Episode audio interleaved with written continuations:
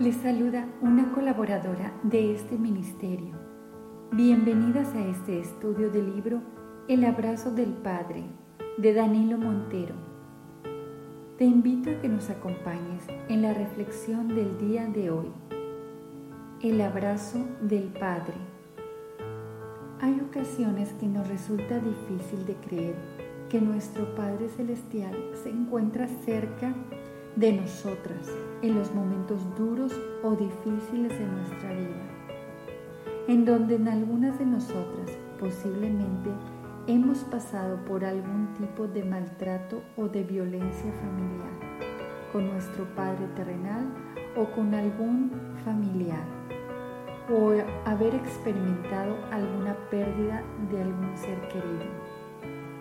Déjame decirte que aunque nos encontremos en las circunstancias más difíciles de nuestra vida, nuestro Padre Celestial se encuentra ahí, con nosotras. Es cuando llega a nuestra vida esas preguntas como, ¿por qué permitiste que pasara esta situación conmigo? ¿Por qué no tuve el Padre ideal que todo el mundo quiere tener? ¿Por qué permitiste que pasara esta circunstancia en mi familia tan vergonzosa? La respuesta no la sabemos aún, pero lo que sí podemos saber es que Él tiene cuidado de nosotras y que debemos de aprender a descansar en Él y en sus promesas.